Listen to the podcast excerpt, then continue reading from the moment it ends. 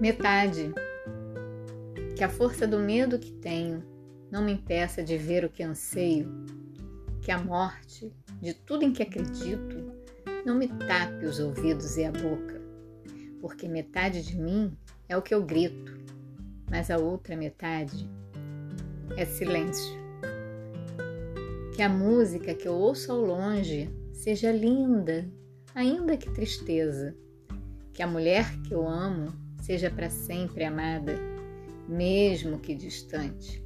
Porque metade de mim é partida, mas a outra metade é saudade.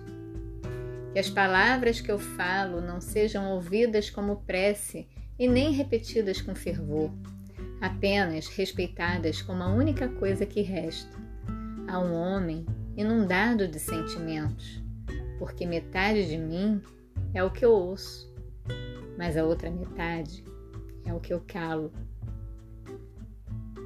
Que essa minha vontade de ir embora se transforme na calma e na paz que eu mereço, e que essa tensão que me corrói por dentro seja um dia recompensada, porque metade de mim é o que eu penso, mas a outra metade é um vulcão.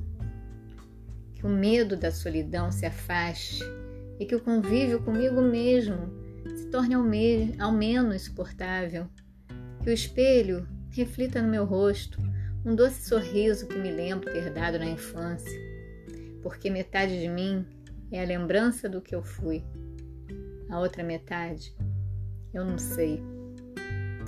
Que não seja preciso mais do que uma simples alegria para me fazer aquietar o espírito e que o teu silêncio me fale cada vez mais, porque metade de mim é abrigo, mas a outra metade é cansaço. Que a arte nos aponte uma resposta, mesmo que ela não saiba, e que ninguém tente complicar, porque é preciso simplicidade para fazê-la florescer. Porque metade de mim é plateia e a outra metade é canção. E que minha loucura seja perdoada, porque metade de mim é amor e a outra metade também. Eu sou Carla Hellis, terapeuta holística, aromaterapeuta e trouxe esse lindo texto, essa linda poesia do Oswaldo Montenegro para alegrar seu dia e você poder refletir sobre ela. Um grande abraço.